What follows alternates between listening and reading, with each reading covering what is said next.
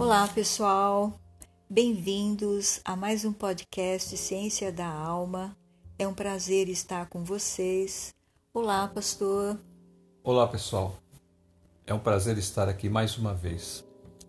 Hoje nós vamos estar lendo um texto que se encontra no capítulo 12 de Mateus, dos versículos 22 ao 45.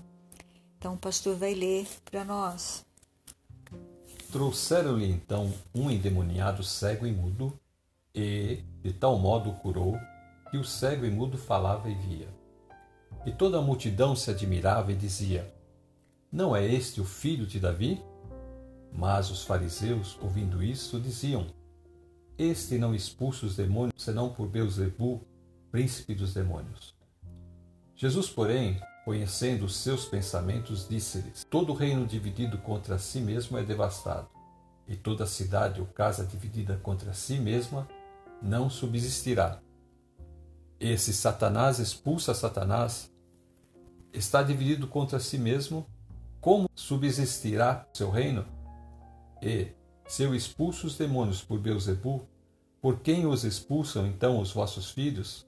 Portanto, eles mesmos serão os vossos juízes. Mas, se eu expulso os demônios pelo Espírito de Deus, é conseguintemente chegado a vós o reino de Deus. Ou como pode alguém entrar na casa do valente e furtar os seus bens, se primeiro não manietar o valente, saqueando então a sua casa? Quem não é comigo é contra mim, e quem comigo não ajunta, espalha. Portanto, eu vos digo: todo pecado e blasfêmia se perdoará aos homens, mas a blasfêmia contra o Espírito não será perdoada aos homens. E, se qualquer disser alguma palavra contra o Filho do Homem, ser-lhe-á perdoado. Mas, se alguém falar contra o Espírito Santo, não lhe será perdoado, nem neste século, nem no futuro. Ou dizeis que a árvore é boa e o seu fruto bom, ou dizeis que a árvore é má e o seu fruto mau, porque pelo fruto se conhece a árvore. Raça de víboras, como podeis vós dizer coisas boas, sendo maus? Pois do que há em abundância no coração, disso fala a boca. O homem bom tira boas coisas do seu tesouro, e o homem mau do mau tesouro tira coisas más. Mas eu vos digo que de toda palavra ociosa que os homens disserem, hão de dar conta no dia do juízo, porque por tuas palavras serás justificado e por tuas palavras serás condenado. Então, alguns dos escribas e dos fariseus tomaram a palavra, dizendo: Mestre, quiséramos ver da tua parte algum sinal. Mas ele lhes respondeu e disse: Uma geração má e adúltera pede um sinal, porém não se lhe dará outro sinal senão o do profeta Jonas. Pois, como Jonas esteve três dias e três noites no ventre da baleia, assim estará o filho do homem três dias e três noites no seio da terra.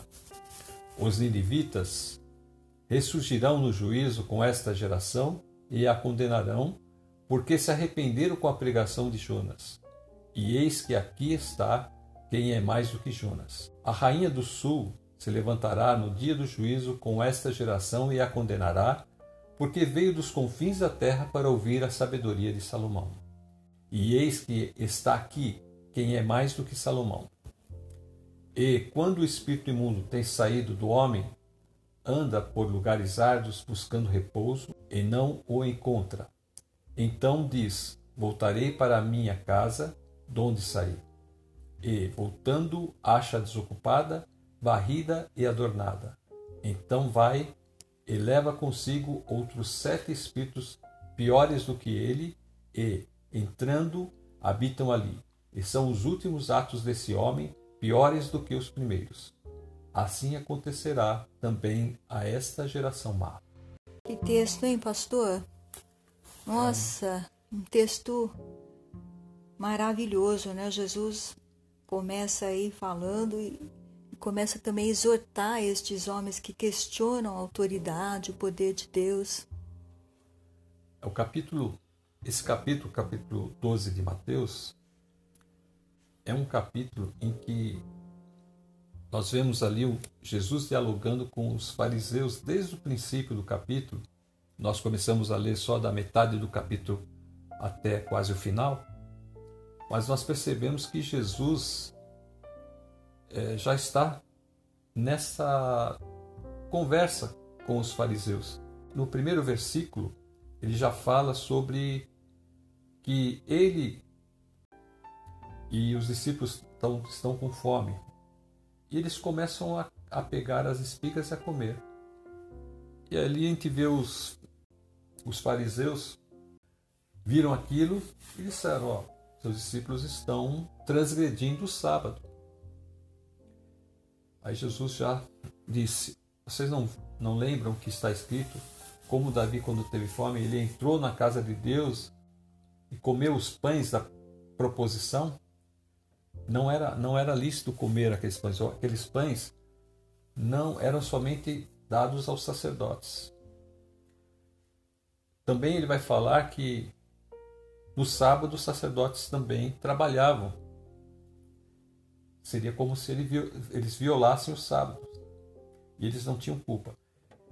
Então ele começou a falar para eles: Olha, aqui está aquele que é maior do que o templo. E a frase que Jesus começa a mostrar que ele está além das coisas, das religiões e todas aquele aquelas regras que eles tinham colocado, que eram regras humanas, ele fala: se vocês soubessem o que significa misericórdia quero e não sacrifício, não condenaríeis os inocentes. E aí, irmã? Então, aí nesse próprio versículo, né, você vê que quando Jesus está ali colhendo as espigas com os seus discípulos, ele estava fazendo o quê? Os discípulos estavam com fome. Jesus parou ali para que eles pudessem comer. Vê que eles não levam nada para casa, né? Porque a lei permitia que se alguém tivesse entrasse no campo, ela poderia comer, matar a fome ali, mas não poderia levar nada, não podia pegar um cesto e levar para casa.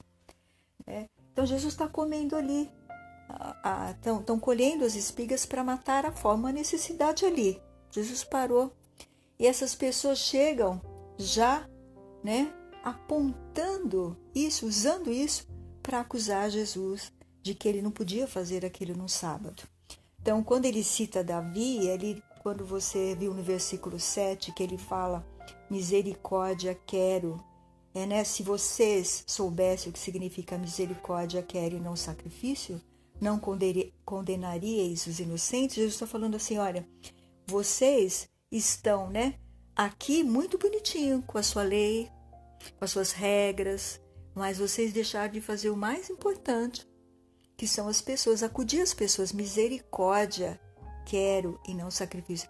Eu não quero esses rituais que vocês estão mostrando aí. Eu quero ver vocês fazer as coisas que vocês têm que fazer. Isso é mais difícil fazer as coisas. Mostrar os rituais é mais fácil, mas fazer o que Deus manda fazer é mais difícil. Jesus está falando, eu estou fazendo aqui o mais difícil, né? E aí o que, que ele vai fazer no versículo 10? Ele vai então. Aí em seguida ele entra na sinagoga. A sinagoga era um lugar onde eles estudavam, onde que eles é, falavam sobre, sobre as coisas de Deus. E ali, quando é, Jesus entra na sinagoga e tinha um homem que tava, tinha uma mão doente. E, e ali ele começa começa uma discussão também. Eles falam assim: é, é certo curar nos sábados? Então, eles nem ouviram o que Jesus falou no versículo 7. Se vocês soubessem o que é, né? que quer dizer misericórdia quero e não sacrifício, eles nem ouviram.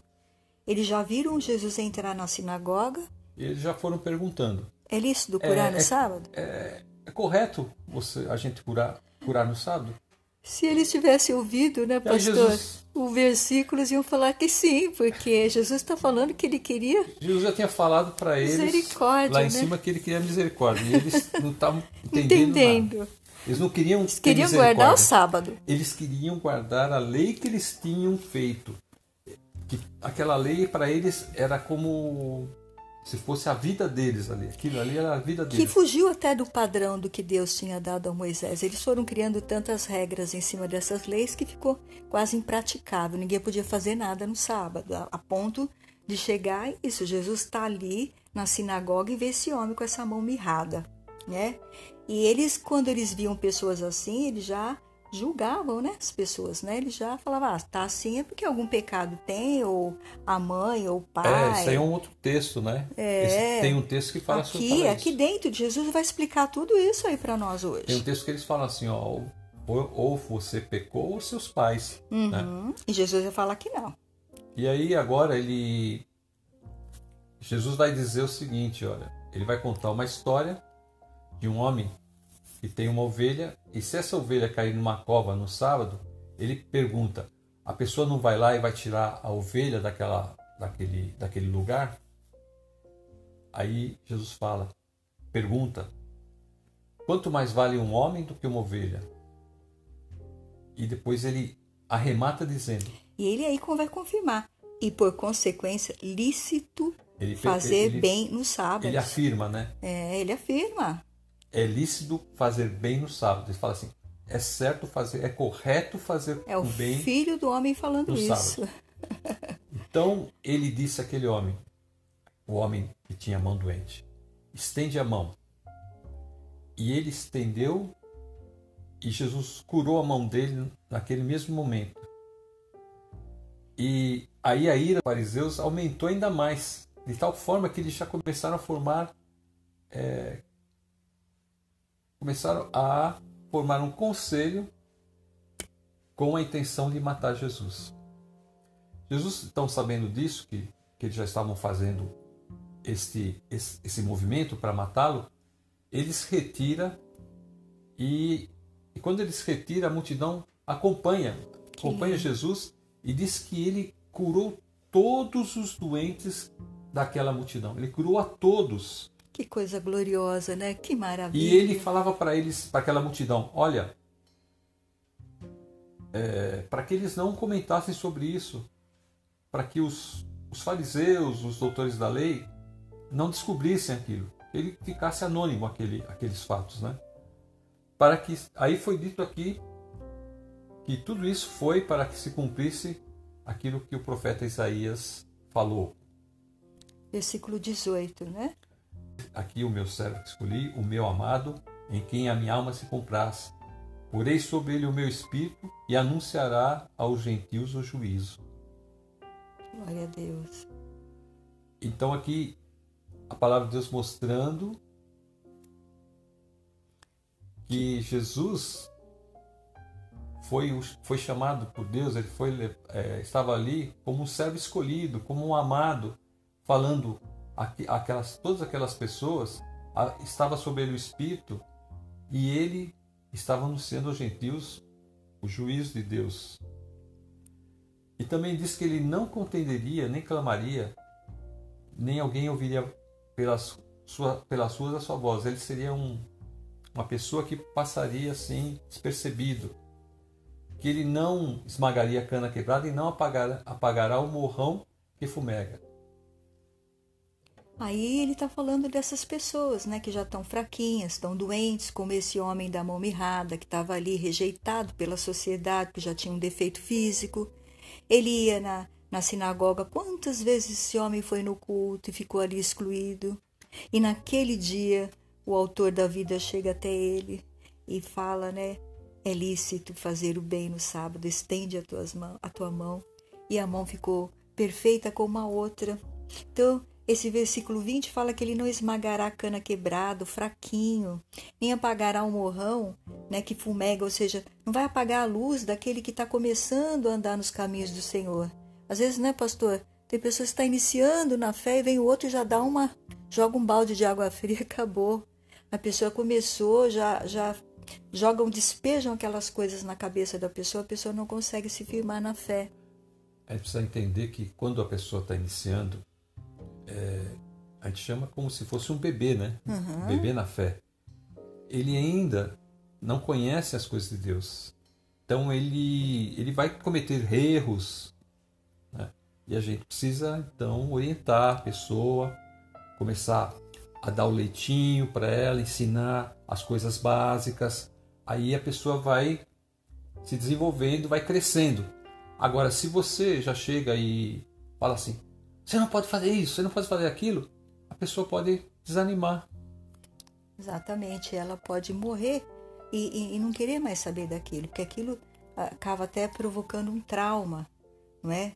Então, aqui no Ciência da Alma, o nosso desejo é falar com pessoas que estão iniciando no caminho de Deus, começando agora a andar conosco e aprender a Bíblia. Nós estamos ensinando de uma forma bem leve e mais de forma dinâmica e prática, porque nós queremos que seja leve, que as palavras de Jesus são leves, né? São lindas, mas ela tem um juízo, ela tem um peso, porque ela requer que você pratique. É diferente. É que nem educar filhos. Não adianta só você falar para os filhos, você tem que dar exemplo, não é? E o bebezinho precisa de ter o exemplo dos seus pais na fé, daquele que está orientando eles. É muito importante isso. E Jesus é um ótimo exemplo aí para essas pessoas que estão seguindo ele. Exatamente. Você vê que o, a criança, ela, quando ela vai se desenvolvendo, ela vai aprender tudo dos seus pais, falar, é, ela vai ter, ela vai imitar os pais também em tudo, no andar e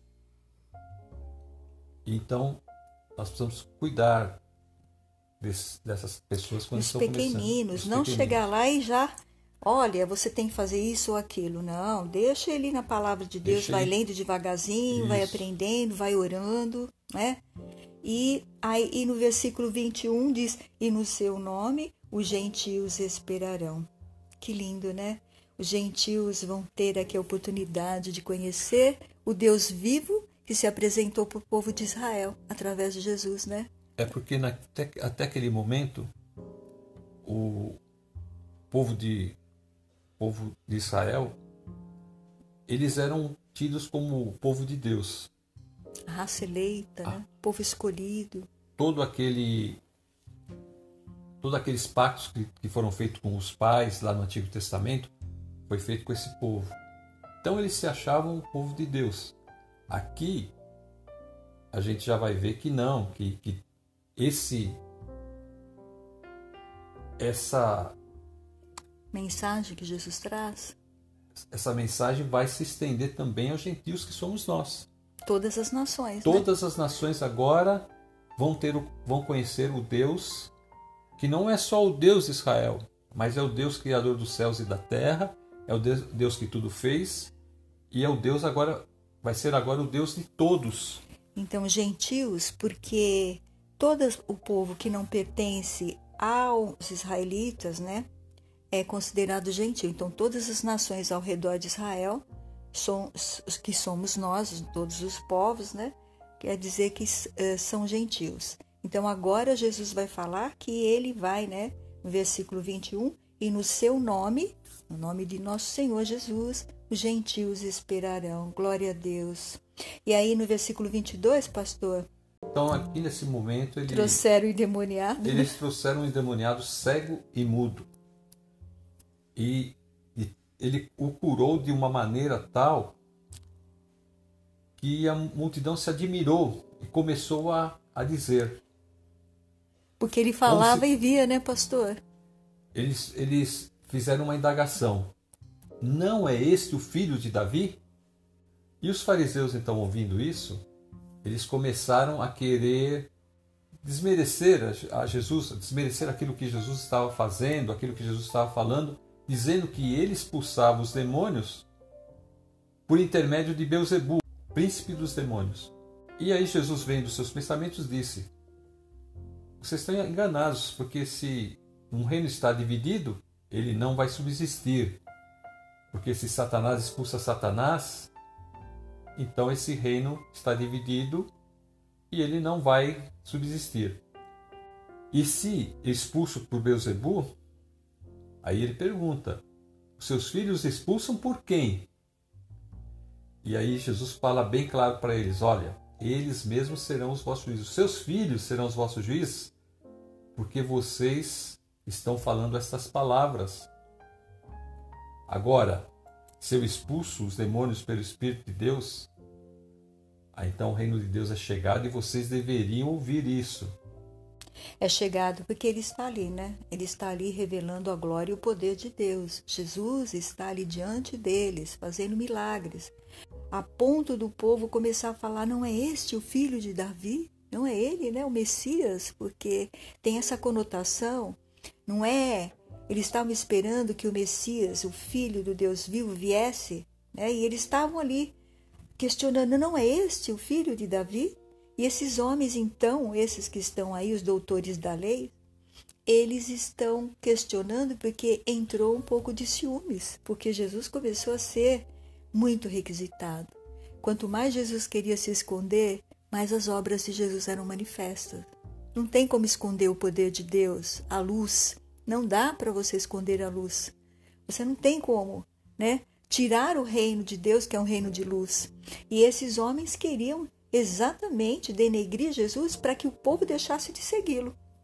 E aí no versículo 29, é, como você falou, Jesus ele tem essa questão de Jesus, ele não havia estudado com eles, com os rabinos, não tinha estudado com os mestres. Então eles, na cabeça deles, é, o Messias viria de viria como um, um, rei, como alguma coisa desse tipo. Como que nós falamos no episódio passado, como Daniel, né? De uma elite, estudado, culto. Eles né? não imaginavam que Jesus viria, viria de um do meio do povo, do povão. É, e de uma cidadezinha tão pobre, né? Nazaré. Então, é, eles começaram a querer fazer, é, desmerecer né, todo, tudo aquilo que Jesus estava fazendo, porque Jesus não tinha um estudo acadêmico, não tinha um estudo aos pés de um rabino, não tinha aprendido numa sinagoga, ele não tinha aprendido nada disso. Então, aí quando ele fala, mas se eu expulso os demônios pelo Espírito de Deus e é consequentemente chegado a vós o reino de Deus, ele afirma. E ele fala no versículo 30: Quem não é comigo é contra mim, e quem comigo não se ajunta se espalha. Ou dizeis que a árvore é boa e o seu fruto bom, ou dizeis que a árvore é má e o seu fruto mau, porque pelo fruto se conhece a árvore. Então, se Jesus estava a fazer uma pessoa que estava com o corpo preso por um demônio, né? ser liberto e aquela pessoa ser livre, ali estava a árvore de Jesus. Ela estava produzindo bom fruto. Então, pelo fruto você conhece. Então, a obra de Cristo ela é conhecida pelo, né, pela sua árvore, ou seja, a pessoa que está, o ministério, qualquer pessoa nesta terra que prega o evangelho de Cristo e anuncia, ele é conhecido pelo seu fruto, pela árvore que ele é. Ele tem que produzir uma árvore desde a sua base, né? Uma boa árvore. Tem que estar com as raízes firmadas ali, no alicerce da palavra, dominado pelo Espírito de Deus e tendo temor, né? Porque quem tem temor vai pensar duas vezes antes de falar alguma coisa. E ele no 34 ele vai vai dizer para eles que eles são uma raça de víboras, né? Porque eles querem como vós podeis dizer, dizer, coisas boas sendo maus? Jesus pergunta para eles. É...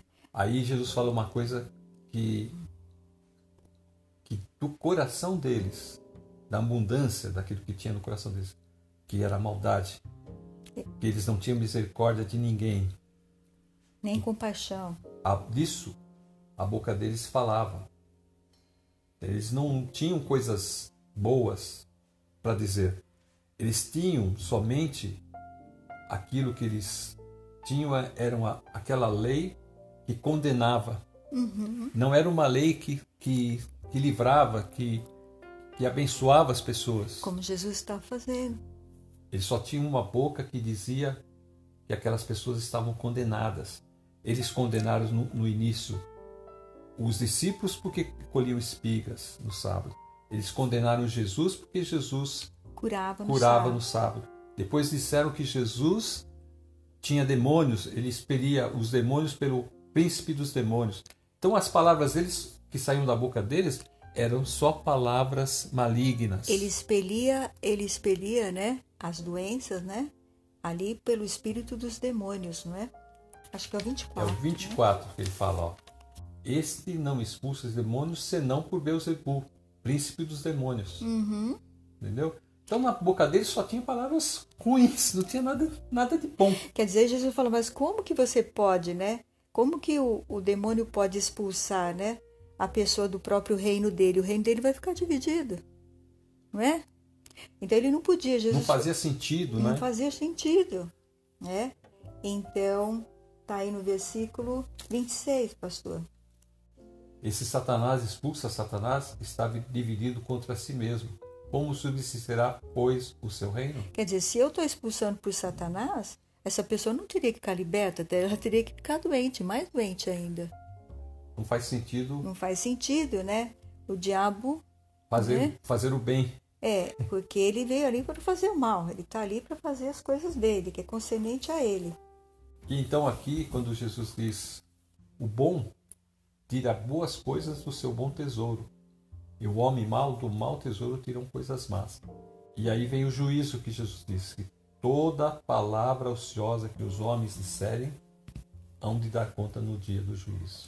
Porque eles estavam ali, né, com uma mente ociosas, eles estavam ali só para pegar alguma coisa que eles queriam para provar que Jesus tinha profanado o sábado. Eles não estavam ali para falar, olha, que bênção. Este homem estava com a mão, desde que a gente conhece ele, ele está assim. Agora este mestre entra aqui e opera esse milagre. Que coisa maravilhosa. Ao invés de se alegrarem, né, que É. a pessoa ficou curada, Ai, que coisa Eles- maravilhosa! Esse é o Filho de Deus, esse é, é aquele que a palavra de Deus. Ele está aqui no nosso meio. Senhor, nós temos que adorar este homem, nós temos que amar ele. Senhor, o que, que nós faz- podemos fazer para te servir, para te honrar, para te adorar? Porque o Senhor é o Filho de Deus que foi prometido há muito pelos profetas e agora o Senhor está aqui no nosso meio. Era isso que eles deveriam falar, mas eles não falam isso, não. Jesus continua exortando eles. E por fim, ele no 37, porque por tuas palavras serás justificado e por tuas palavras serás condenado. E nesse momento, então, os, os escribas e os fariseus, eles tomam a palavra e, e dizendo, né? Olha, mestre, eles quiseram mudar um pouco do assunto, porque Jesus estava Exortando, Exortando, pegando no- firme no pé pegando- deles.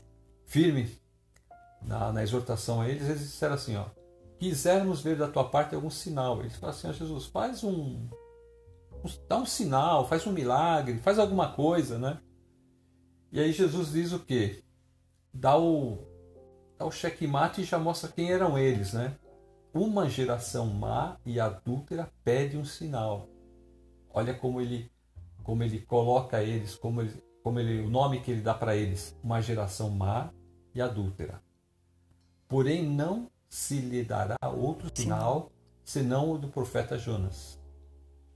Pois como Jonas esteve três dias e três noites no ventre da baleia, assim estará o filho do homem três dias e três noites no seio da terra.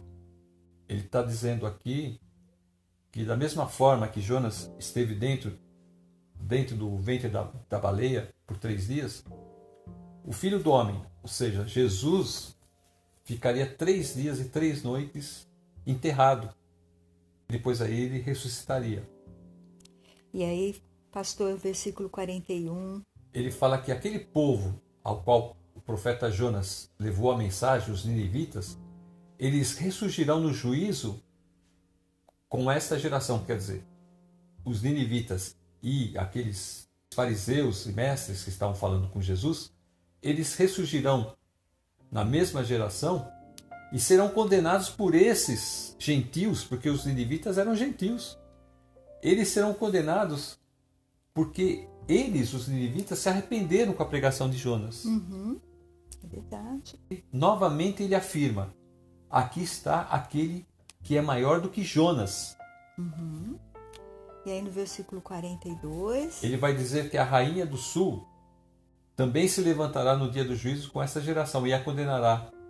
Porque ele diz que a rainha de Sabá veio do confins da terra para ouvir a sabedoria de Salomão. E ele volta a afirmar: está aqui quem é mais do que Salomão. Novamente ele se posiciona. No versículo 43. E quando o espírito imundo tem saído do homem, anda por lugares áridos, buscando repouso, e não o encontra.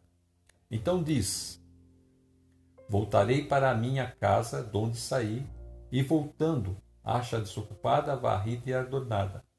Então vai e leva consigo outros sete espíritos piores do que ele, e entrando habitam ali.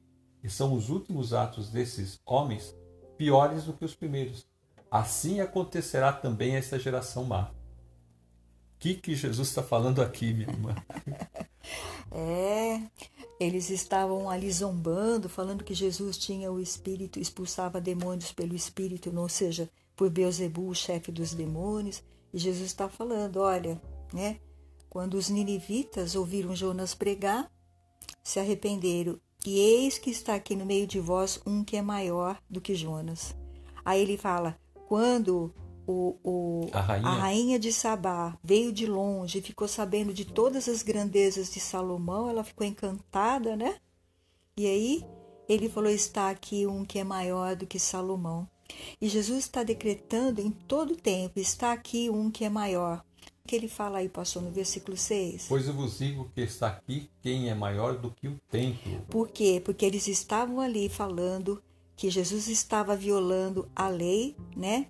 Porque ele estava fazendo, eles estavam colhendo espigas no dia de sábado, e Jesus vai falar: misericórdia quero e não sacrifício.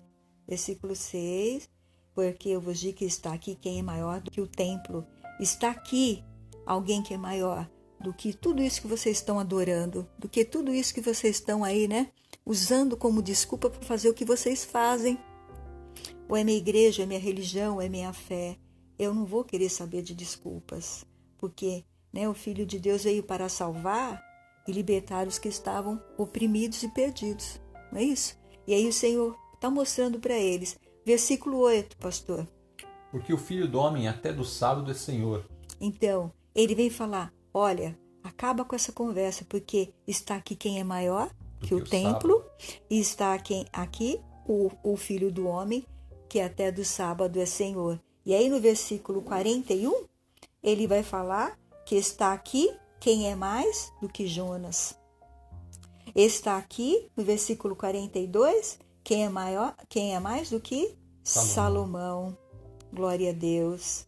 Então, aqui o versículo 6, versículo 8, versículo 41 e 42, Jesus está dizendo: está aqui quem é maior do que tudo, do que tudo que vocês podem imaginar, porque o reino, este reino que vocês estão falando, dos demônios, eles é um reino é, que faz parte desta era temporal.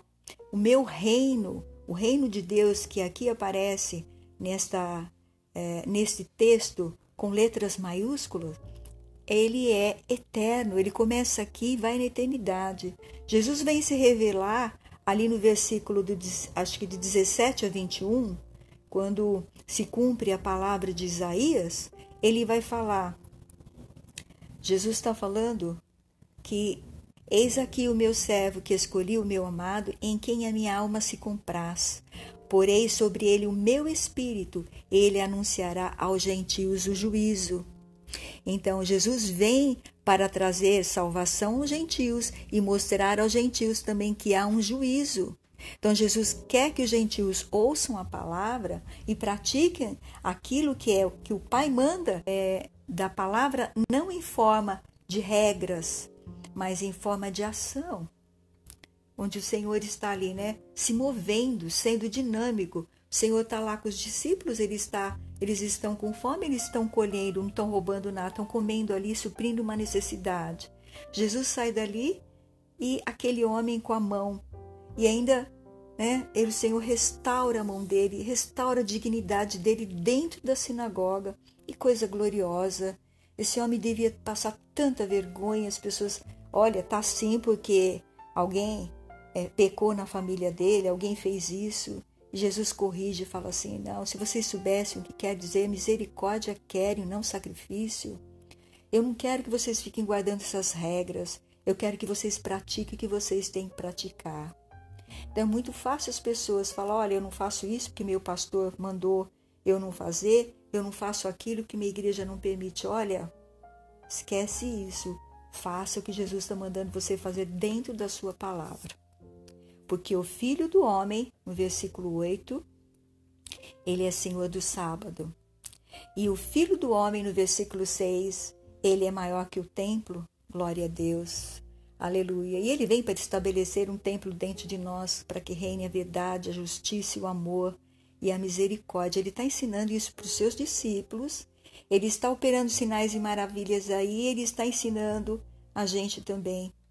Se aquela geração que ouviu Jonas vai se levantar contra esses homens que estão denunciando a Jesus, porque eles se arrependeram com a mensagem que Jonas contra a vontade dele, foi até Ninive. Que nós sabemos que Jonas não queria ir para lá de jeito nenhum, porque ele achava que o povo não ia se arrepender. Mas quando o povo ouviu a mensagem que Deus iria destruir Ninive, o rei ficou sabendo, o rei pôs todo mundo vestido de saco. E eles se vestiram de saco e tacavam é, é terra e, e se ficaram ali clamando a Deus. E Deus ouviu e perdoou os ninivitas. Olha que bênção, pastor. Eles fizeram um jejum, inclusive. Glória a Deus. Eles, eles ouviram. Eles ouviram a mensagem e se arrependeram. É isso que Jesus está dizendo. É. E, esse, e esses gentios e outras terras vão julgar esses que estão se dizendo israelitas, judeus, aqueles que têm que são o povo de Deus, que tem a palavra de Deus na que são os detentores da palavra de Deus, e eles serão julgados por esses gentios e pela rainha do sul, que quer dizer também uma gentia será, que também se levantará para julgá-los, porque eles vieram buscar a Deus, eles foram buscar a Deus. E esses homens aqui vai culminar com o juízo que Jesus vai começar a falar para eles. Aqui no, no versículo no 43. E quando o espírito do mundo tem saído do homem, anda por lugares áridos buscando repouso e não encontra. Então diz: Voltarei para minha casa onde saí, e voltando acha desocupada a varrida adornada. Quer dizer, Jesus vai dizer que eles, que assim acontecerá também a esta geração má. Em vez de estar com um demônio, eles estariam com oito. Um mais sete. Ele leva mais sete para morar naquelas pessoas. Elas iam ficar piores do que elas já estavam. E isso quer dizer, esse estado que eles estão hoje, que é de não ter misericórdia, que não ter compaixão pelas pessoas, isso só tendia a piorar a cada dia mais. Eles iam acabar sendo tiranos, carrasco dos inocentes, aqueles que não tinham uma palavra boa na boca, aqueles que não tinham um ato de misericórdia, um ato de bondade para ninguém. E Jesus assim fala que eles se tornarão essas pessoas, porque Jesus diz: assim acontecerá também a esta geração má. Aqui, pastor, no versículo 26, volta aí. Se Satanás expulsa Satanás, está dividido contra si mesmo. Como subsistirá o seu reino? Veja que o versículo mostra que o reino de Satanás é um reino com letra minúscula, né? Se Satanás expulsa, Satanás está dividido contra si mesmo. Como subsistirá o seu reino? Porque o reino, como eu disse há pouco tempo, o reino de Satanás é um reino temporal. Ele também já está debaixo do juízo, porque logo, logo o Senhor né, executará sua sentença sobre ele. Mas enquanto ele está aqui, ele anda fazendo com que o seu exército fique unido. Ele não quer que o seu exército, né, que são os seus guerreiros, seus soldados, fiquem divididos. Mas aí no versículo 27, Jesus diz: Se eu expulso por Beuzebu, por quem os expulsam os filhos de vocês? E veja o versículo 28. Mas se é pelo Espírito de Deus, o mesmo Espírito de Deus que Isaías profetizou ali nos versículos né, 18 ao 21, que nós lemos logo abaixo nesse mesmo capítulo, que o meu Espírito estará sobre ele, olha, mas se é pelo Espírito de Deus que eu expulso demônios, então chegou a vocês o reino de Deus. E aí, olha, o reino de Deus aparece aí com letra maiúscula, porque é pelo Espírito de Deus que Jesus está entrando na terra. Ele é gerado pelo Espírito, ele foi concebido pelo Espírito, ele é preparado pelo Espírito, ele entra no ministério, é revelado a João Batista que ele é o escolhido, porque o Espírito Santo pousa sobre ele, permanece sobre ele em forma corpórea de pomba, e o Espírito Santo agora está reinando, leva Jesus para ser tentado. Jesus fica ali 40 dias no deserto sendo tentado por Satanás. É o Espírito Santo que está lá. E ele repreende Satanás, as acusações e as, as afirmações que Satanás faz com a palavra, com o Espírito Santo, o Espírito Santo usando a palavra dentro da boca do Senhor. Quando ele sai, que ele entra ali, ele começa na Galileia, ele começa a pregar cheio do Espírito, na força do Espírito, no poder do Espírito. É é o Espírito Santo que vai dominar a palavra do Senhor, usar Jesus, porque é o próprio Deus agindo na pessoa de Jesus. Então, o Deus Filho e o Deus Pai e o Deus Espírito ali, numa só pessoa, agindo em favor da salvação e libertação da vida. Jesus veio para libertar os seus filhos, os judeus, muitos ali se converteram, mas estes aí que se achavam acima de qualquer um, porque eles tinham a lei, eram doutores, estavam todos o tempo todo treinados, né? não quiseram ouvir as palavras do humilde, daquele servo humilde, daquele filho né, de um carpinteiro que, que ele, um filho de um carpinteiro vai saber mais é, do que nós que, que viemos da elite, que somos dotados de um saber? Não, eles não viam assim. Mas o, aquele servo humilde é que Deus tinha preparado. Veio quebrar todos os paradigmas né, de poder, de ostentação, de comilância, de, de todas essas coisas que para o mundo é tão lindo. Jesus quebrou tudo isso. Jesus vem trazer a verdade e a justiça, vem levantar o caído, vem socorrer o aflito, vem dar salvação a todo aquele que se abre à palavra do Senhor. Então ele fala assim: mas se é pelo Espírito, né, que eu falo essas coisas, então chegou a vocês o reino de Deus. Olha aqui, o reino de Deus está aqui. Vocês estão vendo ele porque eu venho trazer aqui a vontade do Pai. Eu estou fazendo a vontade do Pai e vou morrer pela vontade do Pai. Porque quando Jesus se oferece como sacrifício, ele está ali mostrando para o Pai que a única forma de aniquilar o pecado que traz condenação eterna para o homem era o Filho de Deus, um sem pecado, descer da sua glória e morrer por nós. Jesus faz isso ele morre por nós. Então, o que ele está falando ali? Olha, eu vou ficar três dias embaixo da terra, assim como Jonas entrou no ventre da baleia, mas eu vou ressuscitar. E aí eu vou começar meu reino. E meu reino agora vai ser lá, na eternidade, com o Pai. Então, como nós dissemos, Jesus está agora à, à direita do Pai, na sua glória, vivo intercedendo por nós. Olha, não, não acabou o reino. Ele começou, eles estavam ali diante do reino, pastor, e agora nós estamos diante do Rei da Glória que está na Sua Majestade com o Pai. E estamos aqui com o Espírito atuando em nós, nos usando aqui para a gente trazer essa verdade da Sua palavra, né? É tão interessante a gente ver que aquele, aquela palavra que diz que Deus se esconde deles e se revela aos pequeninos.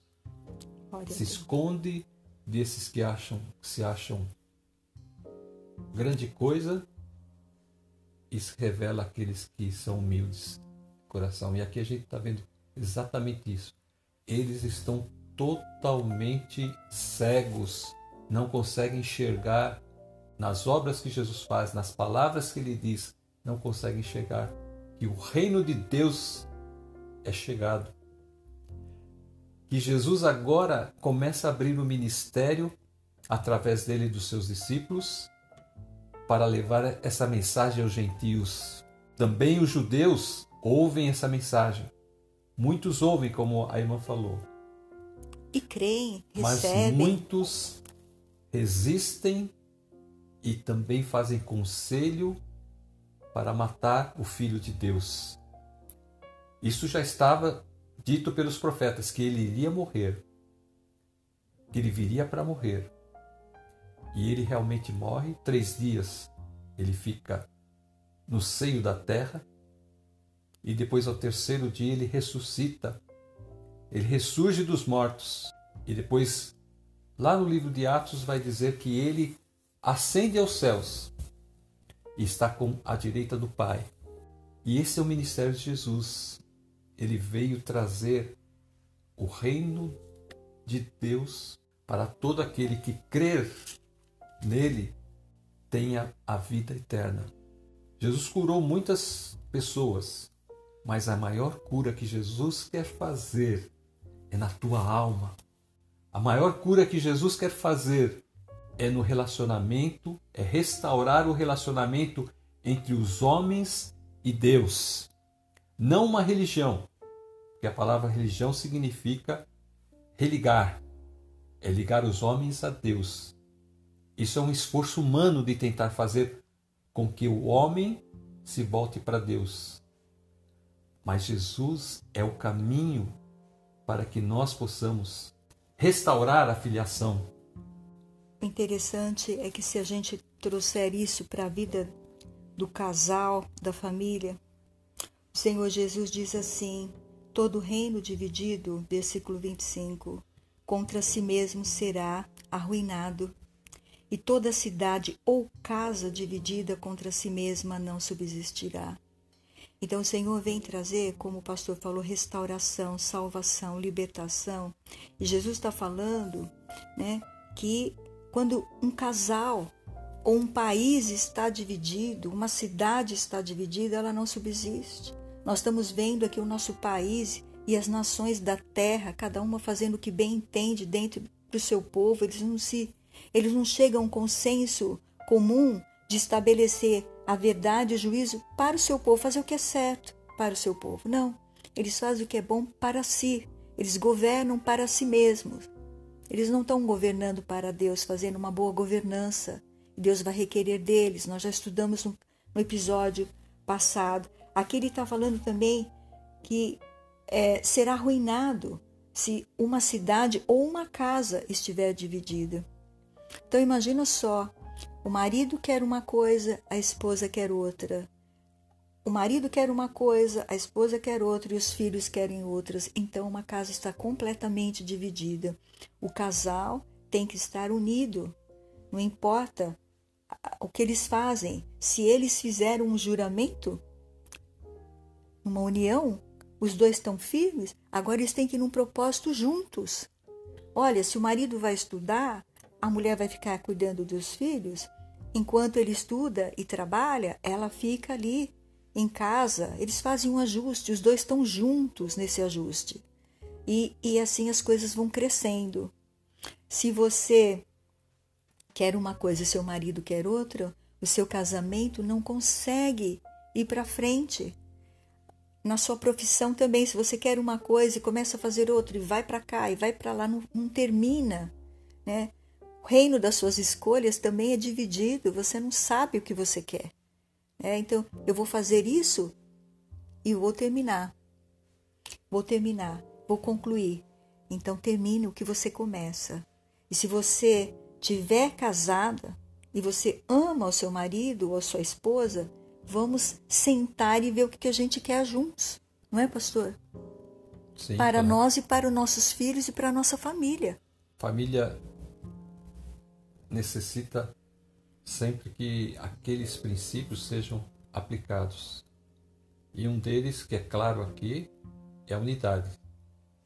Tudo que é feito sem unidade, ele não prospera. Sem unidade não prospera. Então, o casal em oração deve orar a Deus sobre as suas prioridades, sobre o, o desenvolvimento do seu lar, como vai ser, sempre sob a direção de Deus, sempre buscando em Deus. Jesus é maior que o templo, Jesus né, é mais que o sábado, sábado, ele é o Senhor do sábado, Jesus está é maior que Jonas, Jesus é mais do que Salomão. E Jesus, se ele estiver na sua família, ele pode fazer mais por você, pelo seu marido, pelos seus filhos, pelos seus pais. Chame Jesus. Não seja como este, estas pessoas que estavam sendo rebeldes, eh, queriam deixar Deus de fora da vida delas. Queriam usar Deus para julgar e condenar as pessoas, mas não queria que Deus fizesse parte da vida das pessoas. Jesus vem aqui falando que ele quer fazer parte da vida das pessoas. Deixa Jesus entrar no seu lar. Fala para Jesus: entra no meu lar. Entra aqui na minha casa, entra na minha família, na vida dos meus filhos. Está tudo.